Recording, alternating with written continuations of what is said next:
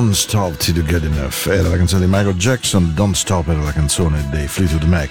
Da Rumors c'è un collegamento um, storico-mentale tra quello che vi ho detto, cioè parlare di Michael Jackson e parlare di uh, Fleetwood Mac. Rumors era il disco più venduto della storia insieme a The Dark Side of the Moon della musica americana e della musica mondiale e poi è arrivato naturalmente Thriller di, Bill, eh, di, Michael Jackson che divenne poi il disco più venduto della storia della musica. Ma questo Rumors che conteneva Sarah, Dreams e tante altre cose dei Fleetwood Mac soprattutto dovete considerare che mentre The Dark Side of the Moon fu un disco venduto davvero in tutto il mondo un po' come Thriller loro erano più americani e quindi la performance di vendita se volessimo usare un termine tipo finanziario pro capite eh, negli States fu veramente molto molto molto importante. Un augurio a tutti Francesco io ne ho uno in casa e uno in azienda, quindi insomma non mi posso lamentare. Sicuramente buon San Francesco a tutti voi oggi 4 ottobre, la puntata di Into the Night che va in onda come sempre dalle 22 alle 23 ogni lunedì ed ogni mercoledì, la trovate in podcast Spotify, la trovate anche su Enjoy Radio Summer Eats e beh allora direi di andare direttamente col suono di questa sera, perché no dai. Yeah. Yeah. Tune up your own radio. Ho voglia di un po' di ritmo. Perché eh, così, così, così. Tonight. Buona serata, ben arrivati. Ben atterrati soprattutto. We're gonna step into love. We're gonna step into love. Uh. There she goes, the one that warms my heart up just by sight alone. Mm-hmm. I doubt she knows exactly what she's doing, but that's for me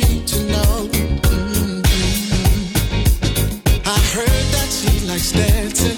My first step to romancing. Can't wait to hold her close and swing from coast to coast. We gon' have a party. I'm inviting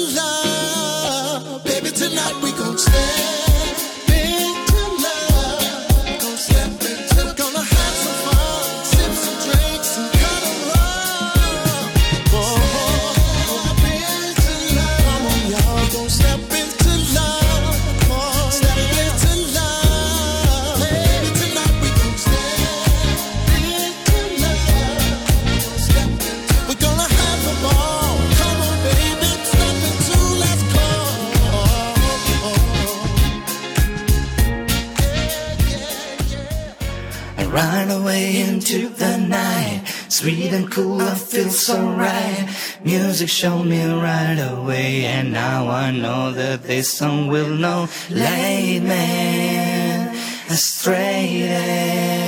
I know that all I gotta do, all you gotta do is turn your into the night.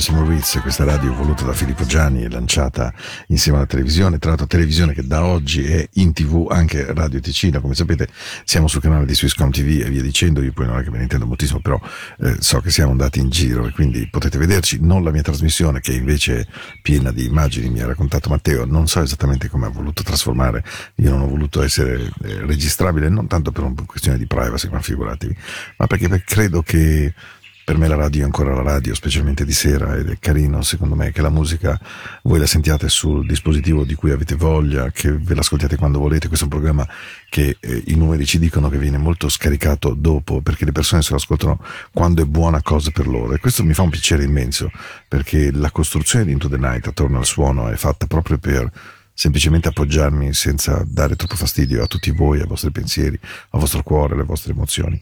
E allora questa sera, per delle strane ragioni della vita, eh, che a volte uno si crea veramente da solo, avevo una terribile voglia di mettere questa canzone perché, perché credo che qualsiasi uomo e qualsiasi donna dovrebbero trovare la forza, io per primo, di dirlo a chi ci sta vicino, a chi, a chi vogliamo veramente bene, perché questa è una delle più belle canzoni che abbia mai sentito in tutta la mia vita, davvero. Babyface, You Are Exceptional. Una dichiarazione di quelle veramente che vorrei essere stato capace di scrivere io, magari, magari.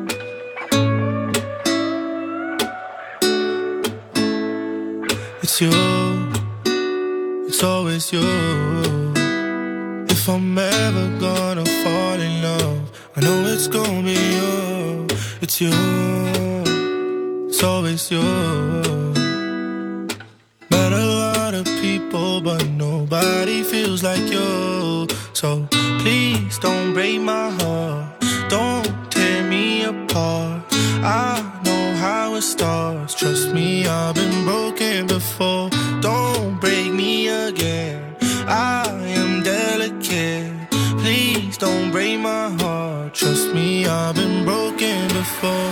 I've been broken, yeah. I know how it feels to be open and then find out your love isn't real. I'm still hurting, yeah. I'm hurting inside. I'm so scared to fall in love, but if it's you, then I'll trust you.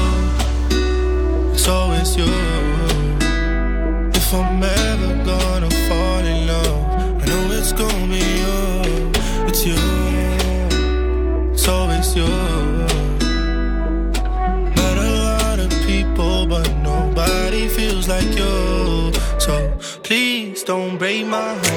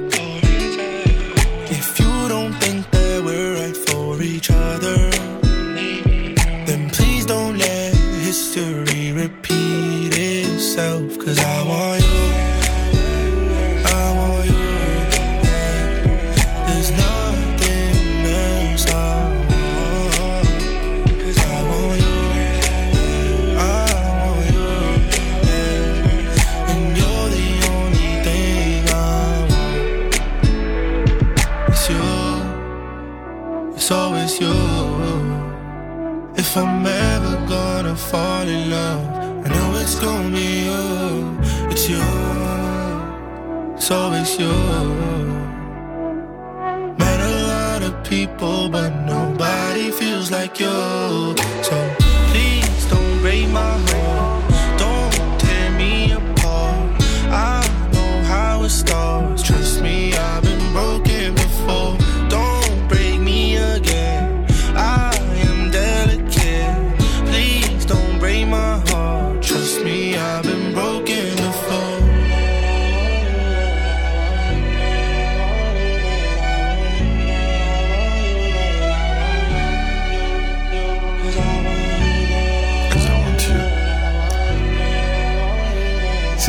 Fatta davvero così e ci sono momenti in cui noi sappiamo che quel momento, quel luogo e quella decisione è quella giusta che bisogna prendere, che deve esserci assolutamente.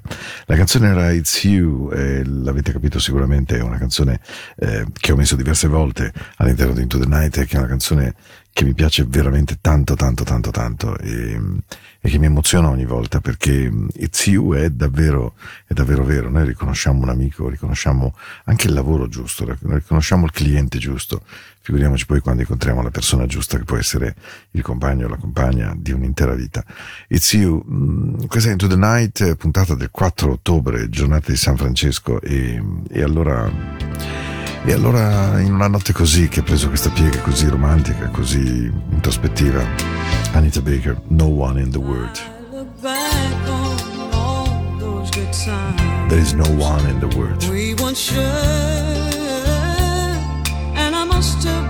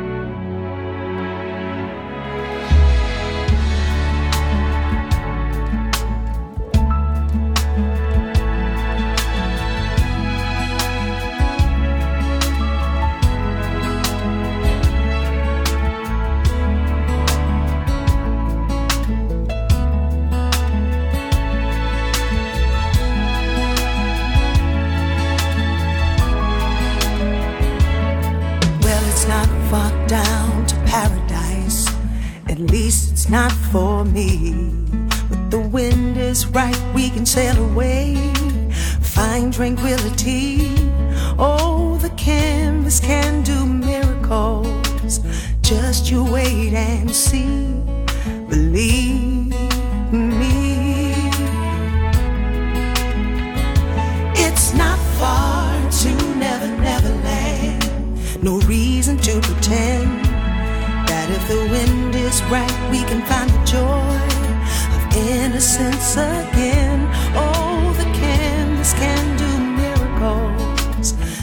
you wait and see. Believe.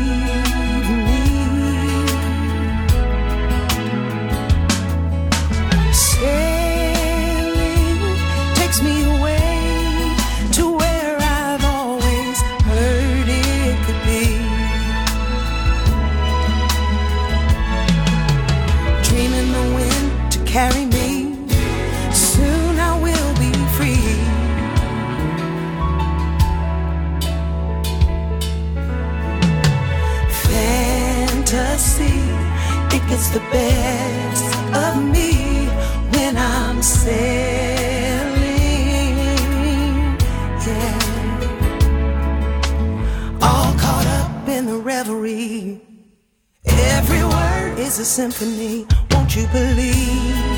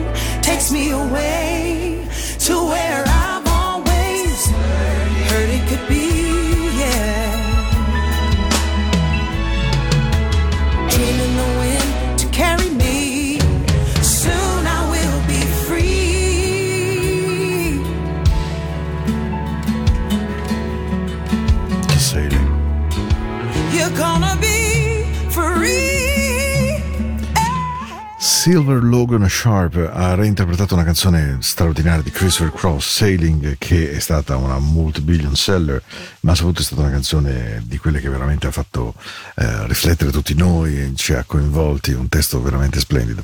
Into the Night, in queste giornate piovose, eh, ho il sottofondo della pioggerellina, ma devo dire che oggi non ce ne sarebbe stato davvero bisogno, bastava aprire la finestra e il suono più o meno sarebbe stato il medesimo.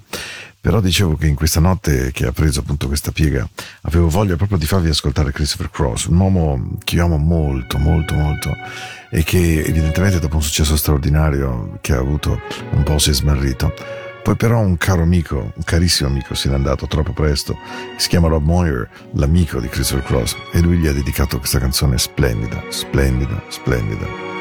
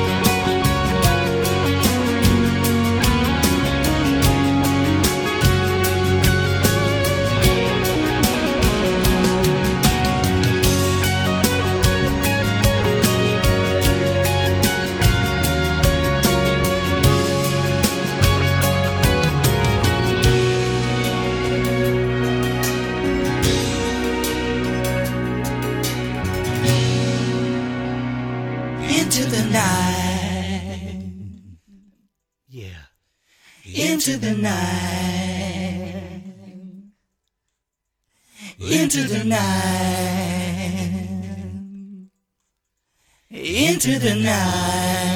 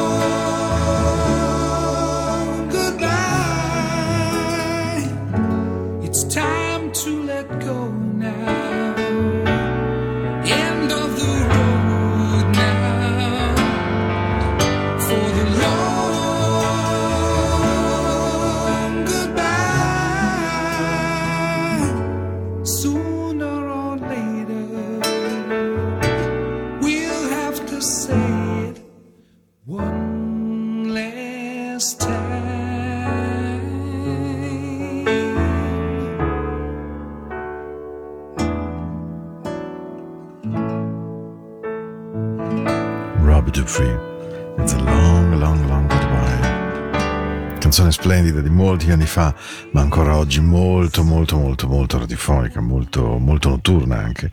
E, e ho scelto una canzone particolare ora, una canzone che non metto da tantissimo tempo ehm, e che vorrei per una volta dedicare. E la vorrei dedicare a un, a un mondo. Pensate che mentre vi racconto questa cosa, di, di- di questa canzone, mentre vi narro le emozioni di questa canzone, non ho nessuna vergogna a dirvi che mi emoziona, perché nella mia, avuto- nella mia vita ho avuto la fortuna di incontrare persone che, nonostante siano state sporcate da mille cose, hanno sempre saputo rialzarsi e hanno saputo dare una dignità alla loro vita, alla vita degli altri e che hanno saputo fare fatica e che in questa fatica hanno ritrovato loro stessi, si sono rimessi in cammino. E la fortuna di aver incontrato così tante persone fatte così mi hanno, mi hanno fatto crescere, mi hanno insegnato, forse non abbastanza, ma certamente sono state spesso un monito. E davvero ne ho incontrate più di una lungo questo percorso, lungo una vita.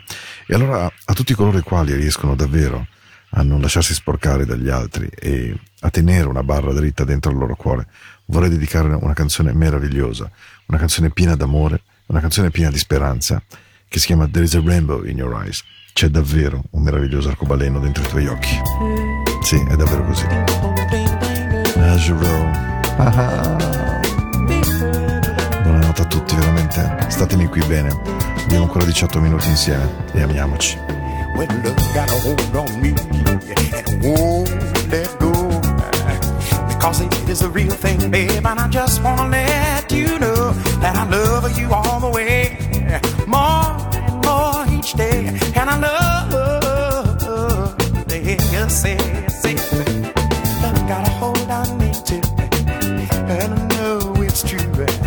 that funny feeling just from being close to you. When I listen to your heartbeat, uh, not another sound so sweet. Would you please hold my